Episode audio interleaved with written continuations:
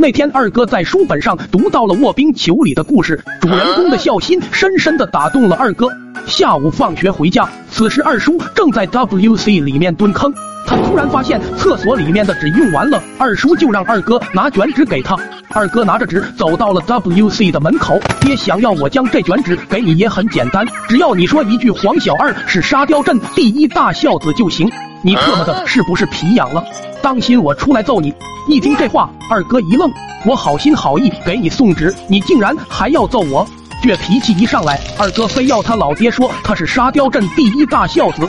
然而二叔也是个倔脾气，两人就这么僵持了两个小时，硬是等到二婶回家，二叔才拿到卷纸。出来后的二叔一巴掌就将二哥打到了地上，特么的，你这小兔崽子还真狠啊！硬是拖了我两个小时，都特么的干了。晚上躺在床上的二哥难以入眠。哎，我本来想尽尽孝心，结果这脾气一上来，又是好心办了坏事。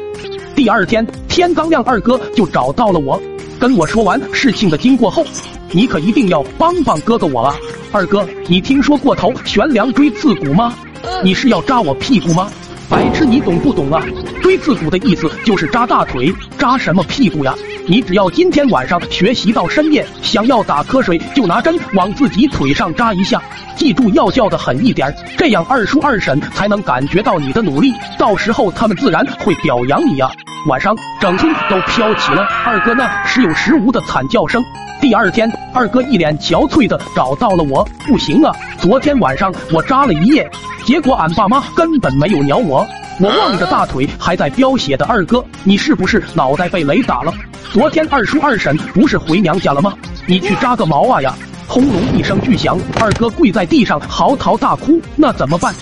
我是真的很想得到爹妈的表扬啊！事到如今，你只能使用闻鸡起舞这一招了。闻鸡起舞，可是俺们家的鸡汤臭，我不想去闻。闻鸡起舞的意思是，早上你一听到鸡叫，就立马起来出去舞剑，好好锻炼身体啊！这样的话，二叔二婶说不定会夸你两句。听到我的说明，二哥再次振奋了。你可真是我的好兄弟！又是一天清晨，天还没亮，屋外传来鸡鸣，二哥立马睁开双眼，以最快的速度洗漱完毕后，便走到了院子里。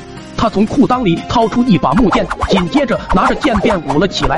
随着时间的流逝，二叔起身准备上个厕所，突然听闻屋外传来阵阵喝声，略感好奇的他走了出去。结果就看到自家儿子正拿着一把木剑飞舞，二叔眼前一亮，这小兔崽子在体育方面确实有几分天赋啊！就在此时，二哥将木剑一抛，木剑在空中不停旋转，紧接着剑再次落入二哥手中，不停旋转。看到这里的二叔不由得大声叫好，听到自家父亲的叫好声，二哥舞得更起劲了。他将剑用力的一抛，准备再给他爹来个花的，然而这次力气可能用的大了点。天空中飞舞的木剑正向着二叔飞去，一个大大的 V 浮现在了二叔的脑门上。幸好二叔也不是吃素的，他脚一软，瘫坐到了地上，刚好就躲过了这必中的一击。木剑插在他的脑顶，大早上的二叔就被吓出了一身冷汗，他满脸扭曲的望着二哥。当天早上，全体村民的闹钟便是二哥的惨叫声。